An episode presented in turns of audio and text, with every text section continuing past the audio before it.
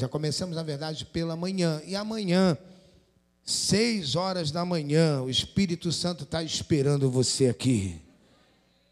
Olha, a metade, o Espírito Santo está te esperando aqui, seis horas da manhã. E, queridos, lembrando, né? É, eu não vou, é, para a gente não se alongar muito sobre a questão do jejum, amanhã né, só complementar o que a pastora falou, depois né, vai entrar nas redes sociais, vai entrar nos grupos de vida, o jejum de cada semana. Só que nós começamos hoje com pão, é, café e chá. Irmãos, presta atenção, quando você fica, ah, mas isso aqui pode, aquilo ali não pode, não tenta burlar o jejum. A gente, toda semana de oração, né, que é toda primeira semana, a gente sempre depois da oração, a gente tem o nosso né, cafezinho, pãozinho quentinho, a gente tem uma, ali na padaria compra uma rosquinha. E aí, como vai ser amanhã, pastor? Criatividade, pãozinho, manteiguinha, rosquinha e chocolate quente. A gente não vai deixar de ter o cafezinho, meu irmão. Aí no sábado, né, a gente encerra com aquela mesa que nem Salomão em toda a sua glória. Só não vai ter café, vai ter suco, vai ter isso, aquilo, outro. Então, queridos, substitua. Queridos, você quer crescer em 2022? Então, seja pela manhã ou seja à noite, não deixe de estar aqui, porque eu vou te dizer uma coisa: de todo o coração, vai confrontar você. Ou a gente vai ser aquele jogador Romário, você vai amar mais ou vai odiar mais. De todo o coração, não vai falar aquilo que você quer mas aquilo que Deus sabe que nós precisamos para avançar. Então, queridos, que você esteja com seu coração aberto. E uma das coisas que nós né, precisamos aprender nessa série é que não basta dar atenção é, a Deus, apenas dar atenção a Deus.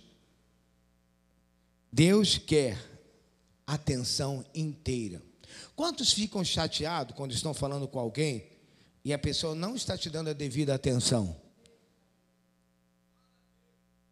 Ih, rapaz, já vi que ela não dá atenção. É porque enquanto você está falando, é, você tem que respeitar que ela está tirando foto para o story dela. Eu tenho que respeitar. Você sabia disso? Mas, irmãos, o que eu quero dizer para você é que Deus espera de mim, como pastor, de você, dedicação total. Dedicação 100%, irmãos. E isso precisa avançar, atravessar o nosso coração. Nem aquele que amamos mais nesse mundo. Não, meu filho é tudo para mim. Oh, glória. A minha esposa é tudo. Aleluia. Meu marido é tudo. Aleluia. Só que a primazia é dele. Se o teu filho está em segundo, se a tua esposa está em segundo, show de bola. Mateus capítulo 10, versículo 37. Mateus 10, 37. E lembrando a você que, né? Estamos na quaresma e vamos com esse jejum até o domingo de Páscoa, toda semana, sexta, sábado, aí sexta-feira já vai entrando o outro, entendeu? E nós vamos, né? É, não posso esquecer de que nessa. Ah, vai abrindo aí, Mateus. Nós vamos ter atos de bondade. Diga comigo, atos de bondade. E o nosso Kids vai estar fazendo, entre atos de bondade, uma ação social na comunidade aqui atrás de Belém, Belém.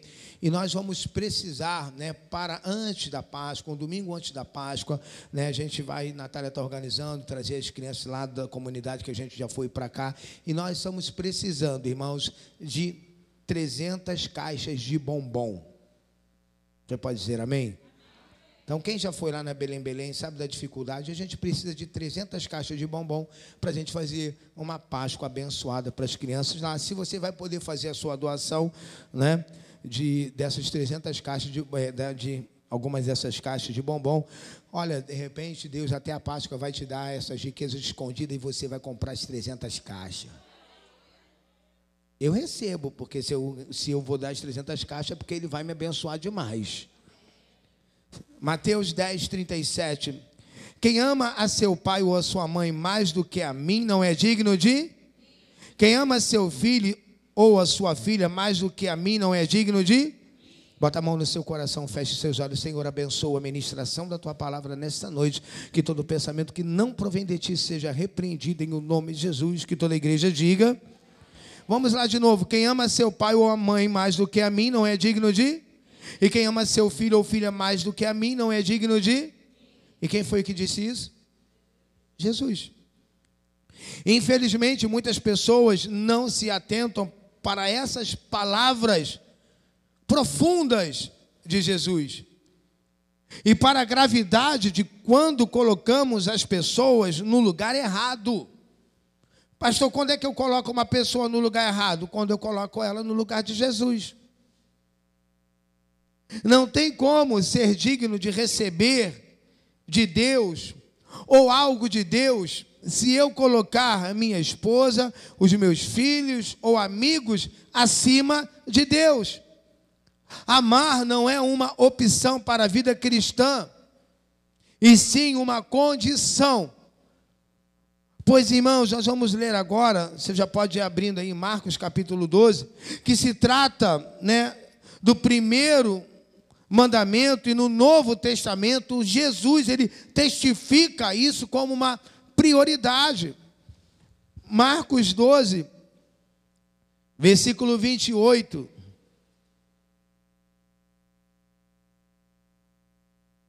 Um dos mestres da lei aproximou-se e os ouviu discutindo, notando que Jesus lhe dera uma boa resposta. Perguntou-lhe: De todos os mandamentos, qual é o mais importante? Respondeu Jesus: O mais importante é este: ó, Ouve, ó Israel, nosso Deus, o Senhor e único Senhor, ame o seu Deus de todo o seu, de toda a sua e de todo o seu Agora bem forte, de todas as suas. E o segundo é esse: ame o seu próximo como a si mesmo. Não existe mandamento maior do que estes. Nós recebemos uma palavra profética no final de 2021, que 2022 seria o ano da. Para Deus nos abençoar na totalidade, nós só precisamos entender que Ele exige de nós totalidade. Ele não existe um não exige um amor de 50%. Tem gente que quer servir a Deus de qualquer maneira. Tem gente que deve quer servir a Deus de qualquer jeito. Nós devemos, queridos, amar e servir a Deus como Jesus está dizendo, com todo o seu coração, com toda a sua alma, com toda a sua força, com todo o seu entendimento. Servir a Deus de todo o nosso coração. E como é que eu vou servir a Deus? É da mesma forma, servindo as pessoas de todo o coração, de toda a alma, de todo o nosso entendimento. No original grego, primeiro significa influência, honra, posição de chefe. O que precisa ficar estabelecido, gravado, escrito no nosso coração é que o cumprimento do primeiro e mais importante mandamento influencia na prática dos demais.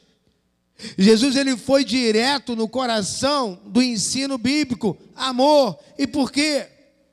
Porque o amor é algo extraordinário. Ô oh, querida, aprenda uma coisa: aonde há o amor, tudo pode acontecer. Quando Deus nos pede para amá-lo, a gente só precisa entender algumas coisas. Antes de tudo, não é por acaso. E principalmente quando Deus nos pede para amá-lo, não é porque Deus carece de amor. Quando Deus nos pede para amá-lo, não é porque Deus está carente, nossa, eu preciso tanto ser amado. Não é porque ele se sente solitário. Porque as próprias escrituras sagradas afirmam que Deus é amor. O que nós precisamos é que sem amá-lo, não encontramos a fonte inesgotável do próprio amor que nos permite amar verdadeiramente ao próximo, irmãos. Eu só consigo amar alguém se eu amar a Deus em primeiro lugar. Você está alavancando a profundidade disso? Nós precisamos, você pode dizer comigo, eu preciso do amor para amar. E quando a gente fala desse amor para amar, irmãos, é amar todas as pessoas. É amar aquele que nós gostamos, é amar aquele que não gostamos, é amar aquele que nos faz bem, é amar aquele que não nos faz bem, é amar aquele que nos ajuda, é amar aquele que nos ofende, é amar aquele que nós achamos que ele é chato, já vem esse cara chato. Essa profundidade de amor de todo o coração é que me faz amar os meus inimigos. Eu só vou dar comida para os meus inimigos. Jesus disse: se teu inimigo tiver fome, dá-lhe de. Quando eu tiver com meu coração cheio de amor, eu não vou olhar para eles e dizer: olha, seu miserável, você me perseguiu, toma comida. Não, não. Eu vou dar e vou dizer: eu estou fazendo isso porque eu estou cheio do amor do Pai. É isso que a gente precisa só entender. A nossa ligação com Ele afeta tudo, inclusive os relacionamentos com os outros. Deus é amor. E conhecê-lo desperta o amor em nós, tanto por Ele quanto pelos outros. Quanto mais nós nos conectamos com Deus e a Sua natureza amorosa, melhores amantes seremos para as nossas famílias e amigos e para aqueles que nos rodeiam.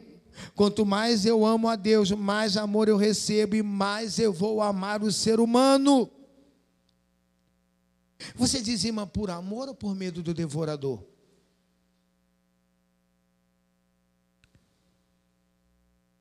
Você dizima porque você ama ou por causa de Malaquias 3,10?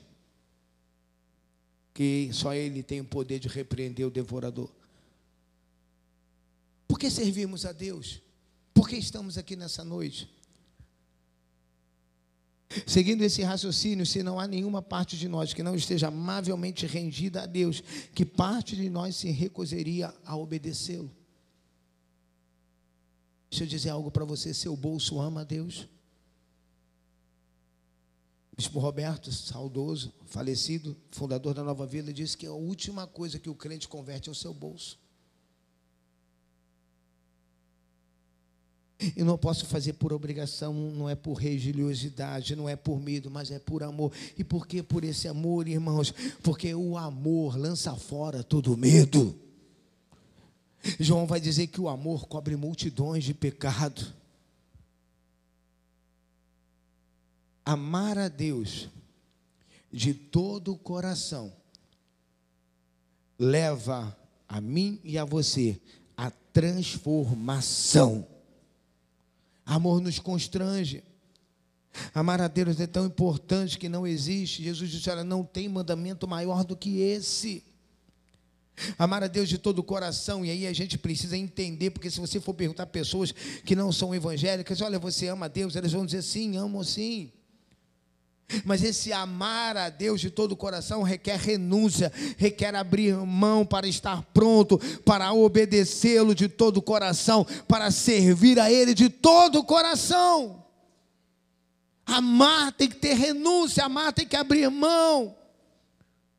A Bíblia vai dizer que Abraão, em Gênesis capítulo 22, amava a Deus de todo o seu coração, ao ponto de entregar o seu único filho em sacrifício a Deus. Ao ponto do anjo ter que bradar: Abraão, para!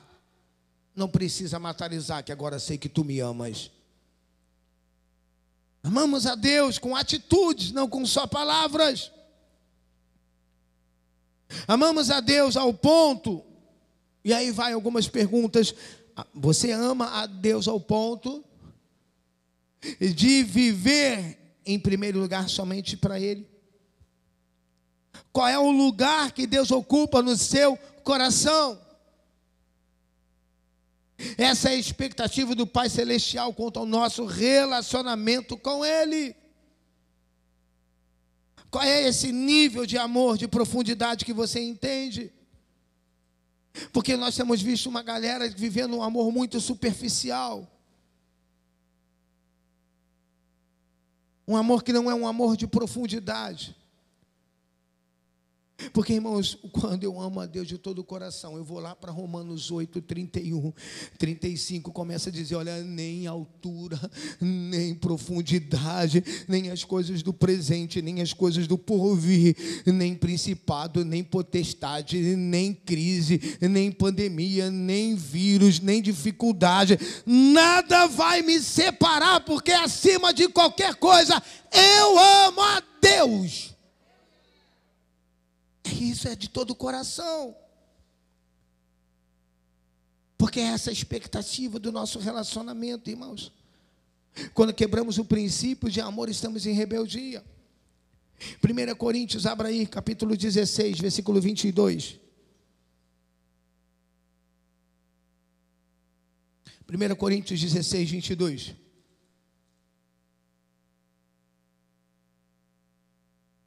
Olha o que, que Paulo vai falar.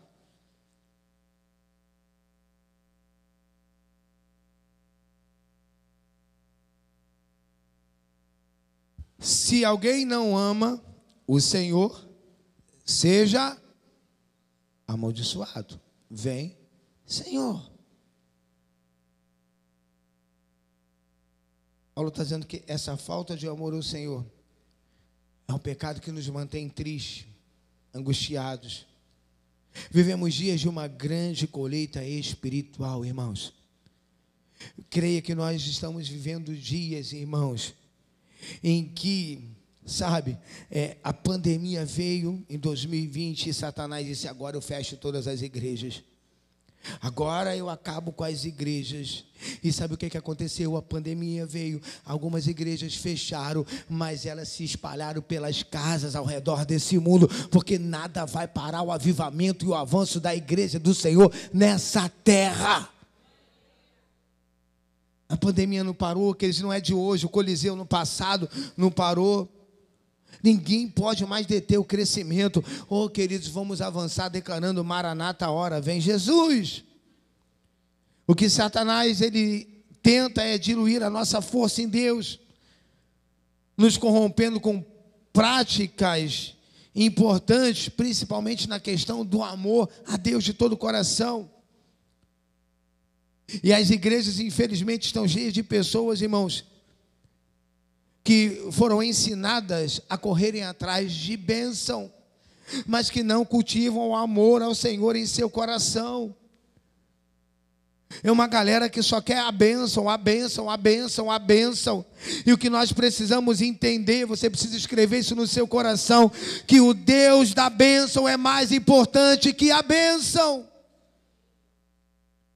A maior bênção, irmãos, não é ter a bênção material. Ei, a maior bênção é ter dentro de você a presença e o amor de Deus.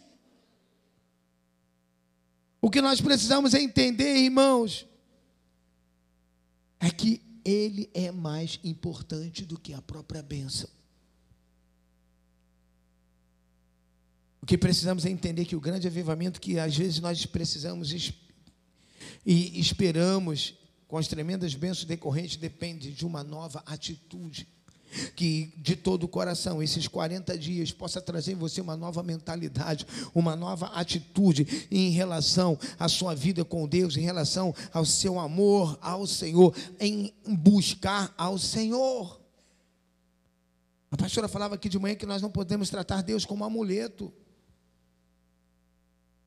tratar Deus com descaso.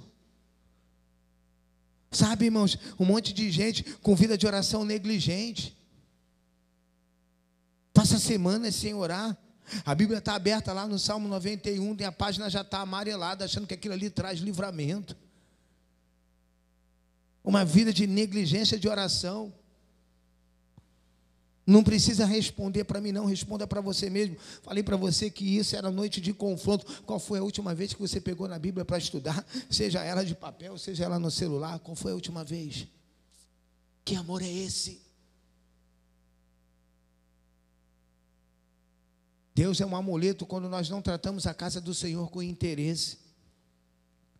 Quando os outros compromissos são mais importantes do que estar na casa do Senhor, sabe o que está precisando? Nós estamos precisando passar por um reavivamento, por uma renovação espiritual. Me diz, meu irmão, não me leve a mal no que eu vou dizer para você aqui, que não adianta ser profeta para falar coisa só que vai a, a, a, a, amaciar seu ego. Não, meu irmão. Quando uma visita chega na sua casa, o que você faz? Troca a presença do Senhor pela visita. Por que, que ela não pode vir? Por que, que ela não pode vir contigo para a igreja? E se ela é visita, se ela é teu amigo e ela não quer vir, amém, aleluia, meu irmão. A geladeira está cheia, mas não abusa, tá? Eu estou indo para a casa do pai, daqui a pouco eu volto. Trocamos às vezes a casa do Senhor por tantas coisas, irmãos. Ah, não vou à igreja hoje porque hoje eu tenho que lavar meu carro. Eu tenho que ir para o supermercado. Você tem seis dias para fazer isso. E por que fazer isso no domingo? Amarás o Senhor de todo o teu. Cuidado para o teu carro. A bênção que ele te deu não está no lugar dele. Não, mas eu tenho que ir para o mercado. Mas precisa ser no horário do culto. Precisa ser exatamente no horário. Ah, rapaz, não vou à igreja não, porque eu estou eu estou cansado, é porque você não entendeu que quando você entra ali, sem o culto começar, Deus já te renova, porque igreja é lugar de renovação. O diabo vai usar muitas coisas para afastar você da casa do Pai. Tratamos, irmãos, a presença de Deus às vezes com descaso, quando não há esse interesse. Quando não cantamos de todo o coração, uma coisa peço ao Senhor para morar aqui todos os dias e não sair mais daqui. Precisamos ter um interesse maior pela casa do Senhor para buscar a tua face, irmãos. Para adorá-lo. Porque, irmãos, quando as dificuldades chegam, recorremos para Ele.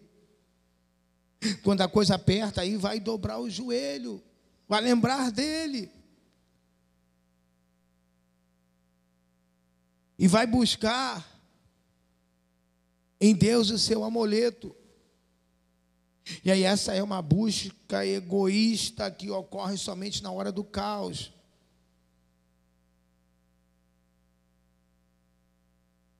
Tem a geração de Eli, a geração de Eli era uma geração e usava Deus de amuleto de uma forma ainda terrível. Usava Deus para resolver todos os seus problemas. E essa geração de Eli, se você puder, 1 Samuel em casa, você poder estudar o capítulo 4, eu vou te dizer uma coisa, irmãos: essa geração de Eli era uma geração terrível. Em mais de 20 anos de experiência pastoral, passando por várias igrejas, nós conhecemos muitas pessoas nessa trajetória que não priorizaram a presença do Senhor.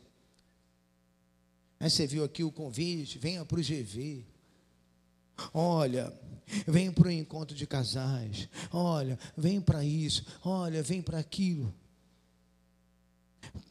Eu falei outro dia isso aqui até para a equipe de casais. Parece que a gente tem que implorar. Não. A gente não tem que implorar. Porque está aqui, irmãos, para mim, não é fazer favor para Deus.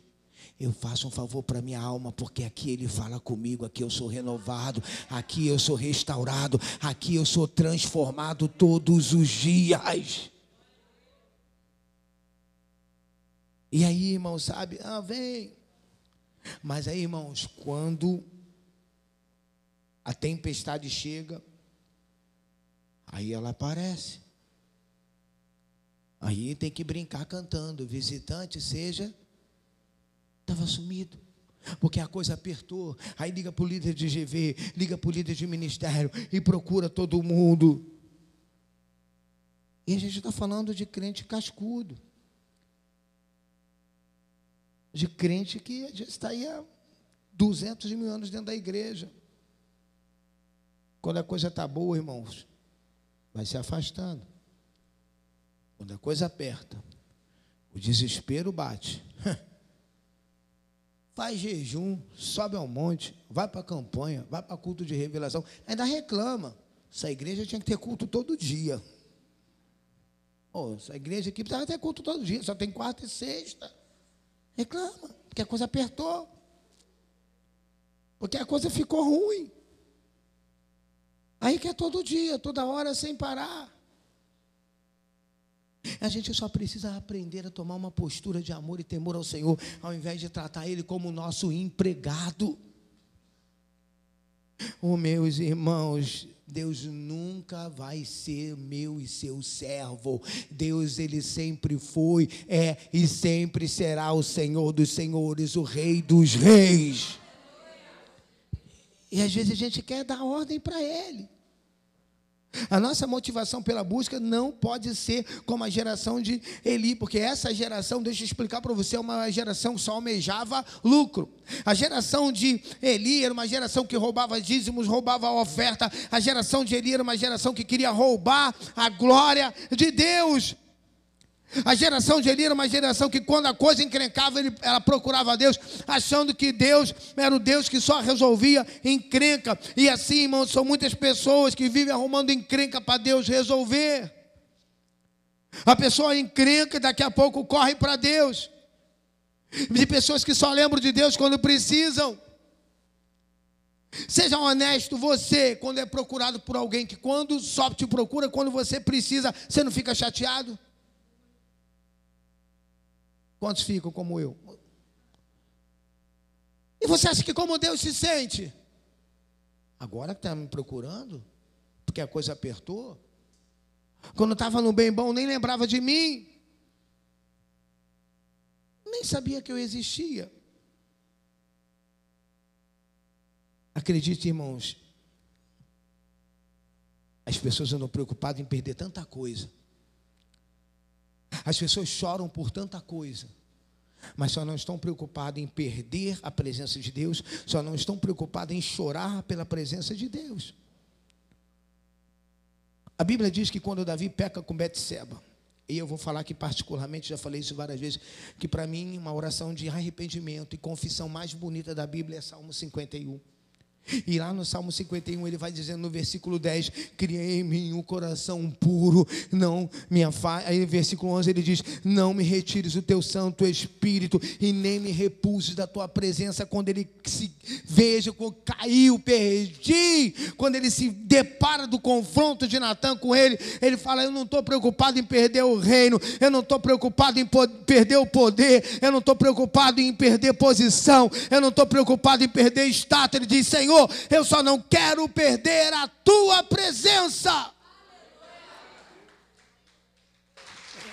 Você pode glorificar a Ele, aplaudir a Ele mais forte.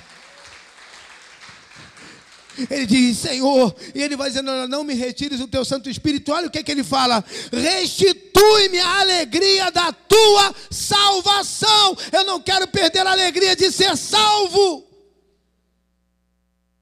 Mas que estava preocupado com o reino.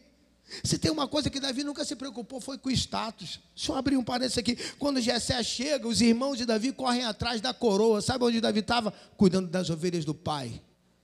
Tem muita gente correndo atrás de coroa, de título. E sabe o que, que Davi estava fazendo? Correndo atrás de unção. Não corra atrás de título, corra atrás da unção. A unção vai trazer o título até você.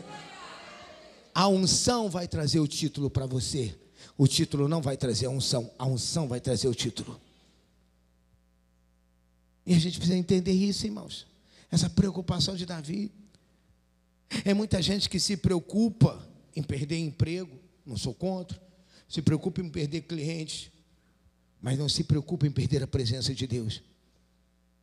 Você pode ter carro, casa, bom salário, roupas de marcas, que eu falei no momento da generosidade, eu continuo repetindo, porque para mim foi profético. Deus vai entregar o tesouro a você. Mas, irmãos, essa bênção financeira que Deus vai colocar na tua mão não é maior do que a presença dEle.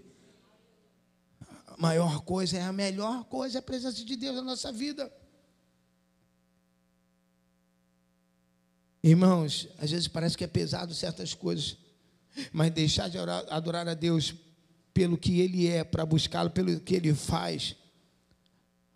Foi o que a pastora disse pela manhã, e a gente corre esse risco de ser um seguidor de Satanás. E eu vou te explicar. Porque Satanás, irmãos, ele não tem seguidor por aquilo que ele é, mas é por aquilo que ele pode oferecer, é por aquilo que ele pode dar. Quem compactua com ele faz por troca de algo. Porque a, a pessoa é atraída pela proposta, por aquilo que Satanás propôs, e não pela pessoa. Você quer ver a maior coisa? Mateus capítulo 4, o Espírito leva Jesus para ser tentado pelo diabo no deserto, e, Satanás começa na tentação, e ele diz: Olha, tudo isso, Jesus, vem aqui no Monte Pináculo, olha aí para tudo isso aí. Ó. Tudo isso te darei se o quê? Prostrado me? Primeiro, um, desculpa a expressão, Satanás é um idiota, que ele não tem nada, tudo pertence ao Senhor. Salmo 24: O céu e a terra, tudo pertence ao Senhor. Mas ele faz o que com Jesus? Barganha. Se você me adorar, eu te dou. Tudo isso aí, ó Jesus. O próprio Satanás faz as pessoas seguirem a ele, não por aquilo que ele é como pessoa, mas por aquilo que ele pode oferecer. Ele chega para Jesus e diz: Se você me prostrar, eu vou te dar tudo isso. Só que o grande problema é, é, que ele dá com a direita e tira com as duas. Ele não tira com a esquerda, ele arranca com as duas. Não pode, irmão, sabe o que está acontecendo? As pessoas estão sendo transformadas não por aquilo que devem ser transformadas. Como assim, pastor? Não podemos ser transformados por milagres. Nós temos que ser transformados pela presença de Jesus. Não é ser transformado por milagre, não. Fui transformado pelo milagre que eu recebi. Não, irmãos. O maior milagre é vida eterna. O maior milagre é a presença do Senhor. Porque é a presença dele que faz o milagre acontecer. E tem pessoas que são transformadas por milagre e não pela presença. Milagre é bom, aumenta a nossa fé, renova a nossa esperança, mas a presença de Jesus é algo extraordinário. Não podemos vir aos cultos e servir a Deus porque Ele pode oferecer, e sim pelo que Ele é. Vou para a igreja com sol, vou para a igreja com chuva, vou para a igreja triste, vou para a igreja alegre, devo estar na igreja para transbordar da presença do Espírito Santo. A grande verdade é que o reino hoje precisa de pessoas que façam essa declaração.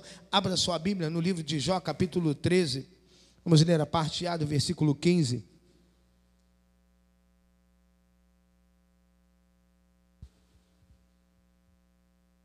Jó 13, 15.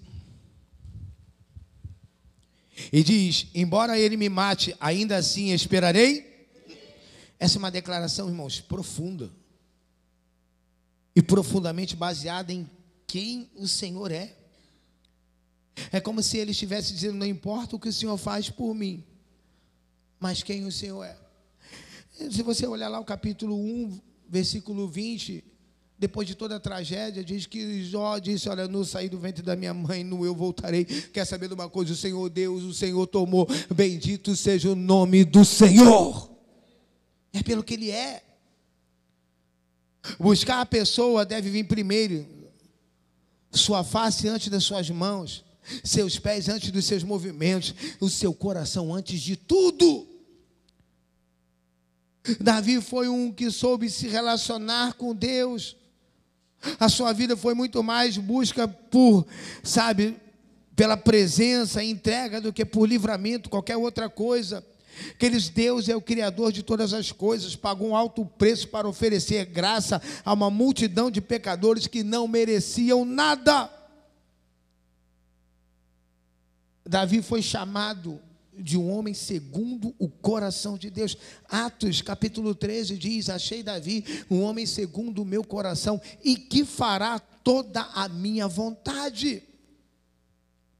As suas atitudes mostram que, diferente da geração apostata de Eli, ele tratava o Senhor como um amigo e não como um amuleto. O interessante é que quem aprende a maneira de certa de achegar-se a Deus também tem uma vida de experiência marcada com Deus. A grande questão, irmãos, aqui é não inverter as ordens. Amar a Deus sempre vem antes. Sempre devemos manter o foco em quem Deus é. E assim, irmãos, Ele faz, o, o que Ele faz terá o seu lugar em nossa vida. A gente precisa valorizar a presença divina de Deus. Ele vem quando ele é adorado, irmãos. Deus vem quando ele é adorado. E ele vem quando ele é adorado. Entenda isso aqui na igreja, né? Nesse culto, de, nessa reunião de celebração. Mas ele também vem quando ele é adorado. Quando você tranca a porta do teu quarto, quando você fecha a porta e você diz: Olha, não quero ser incomodado por ninguém. Pode me ligar o presidente da república, porque agora eu vou estar me rendendo ao Rei dos Reis, ao Senhor dos Senhores. E ele vai lá no teu quarto te visitar. Ele vai. Essa é a grande questão, irmãos. Quando a gente dá um passo em direção a Deus, Ele caminha até nós. À medida que nós nos aproximamos do Senhor em amor e exaltação, a presença dEle vem ao nosso encontro. Os milagres acontecem quando tivemos a presença do Senhor conosco. Moisés disse o que? Olha, eu. Nananina, não. Moisés, pode ir, eu vou mandar um anjo. Nananina, não. Se a tua presença não for daqui, eu não arredo o pé. Moisés, eu vou mandar vários anjos. Se a tua presença não for, eu não arredo o pé. Tem gente trocando presença de Deus por qualquer coisa. Não vou à igreja hoje não, porque tem Flamengo e Vasco. Que, que Flamengo e Vasco, irmãos? Acho que eu vou para o Geão ver Flamengo e Vasco, até porque eu já sabia o resultado mesmo. vou gastar meu dinheiro, saber que o freguês vai perder de novo. Mas eu não posso trocar, irmãos, não posso trocar, eu não posso trocar a presença de Deus por nada. Jesus disse para buscar em, o que em primeiro lugar?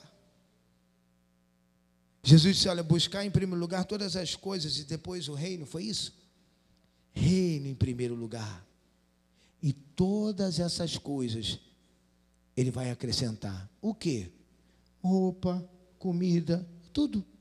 Está nos versículos anteriores de Mateus 6. Tudo que você precisa, ele acrescenta quando ele é o primeiro. Por favor, não troque o versículo que vai dar ruim. Quando amamos a Deus de todo o coração, alma, força e entendimento, sabe o que acontece? O nosso coração não está dividido. Deus, Elias precisou chamar aquela geração de Israel e falou: vem cá, vamos resolver essa situação aí. É Deus ou é Baal? Porque não amava a Deus de todo o coração não amava a Deus de todo o coração. Aquele povo estava dividido. Elias falou: vocês têm que saber o que vocês querem. Ou vocês servem a Deus, ou vocês servem a Baal. O que é o Deus, ou é o mundo. É Deus, querido, ou é o prazer da carne. É Deus, ou é o pecado. Porque você vem à igreja. Não, eu vou à igreja porque meu pai obriga, eu vou à igreja por causa do meu marido, eu vou à igreja por causa da minha esposa. Preste atenção, quando se entra na igreja por causa de pessoas, vai sair da igreja por causa de pessoas. Quando se entra na igreja por causa de Deus, só vai sair quando Deus falar: agora tu vai ser usado em outro lugar, porque eu estou te dando direção.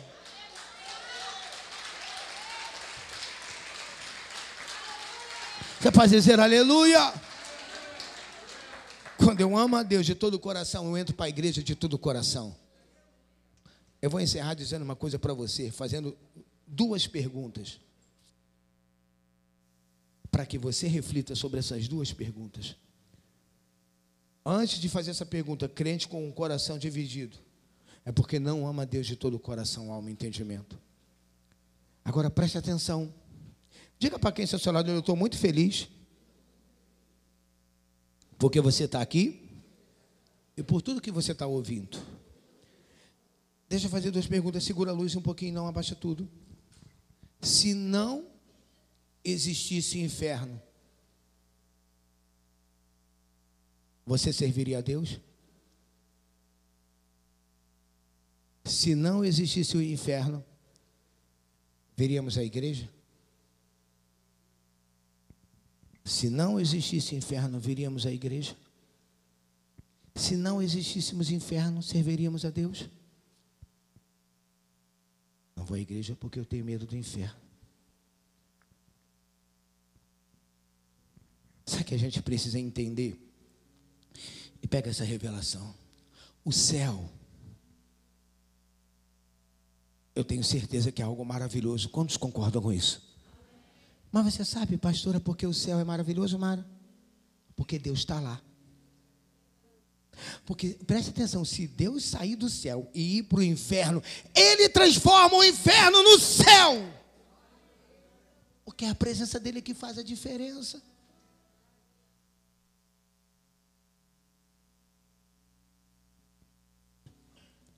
Quem ama tem compromisso. Quem ama não mede esforço.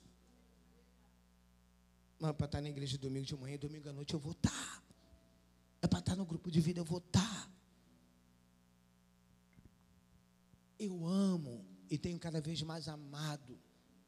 E às vezes, irmãos, tem dia aí, quando a obra estava pesada, a gente às vezes ia dormir, pastora sabe, três horas da manhã, eu ia dormir, às vezes três horas da manhã. 5 e 10 eu acordava, 6 horas da manhã eu estava aqui com alegria, porque quem ama não mede esforço, quem ama vai lutar até o fim, sabe? Quem ama tem compromisso. Devemos amar a Deus por, por aquilo que Ele é, não por aquilo que Ele faz, não por aquilo que Ele possui, mas amar por o que Ele é. E o que, que Ele é, pastor? Ele é digno da nossa adoração.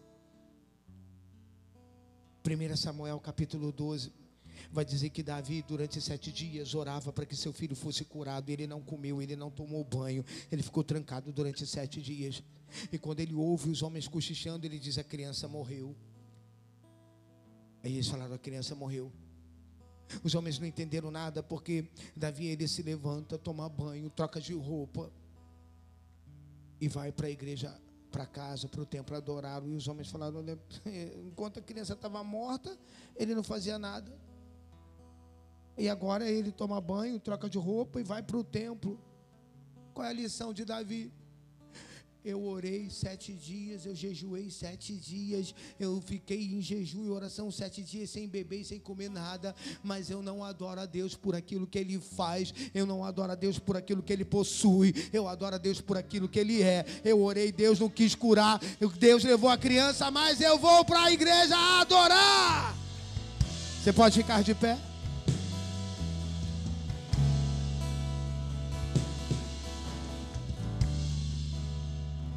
Vamos adorar com toda a alma, força e entendimento.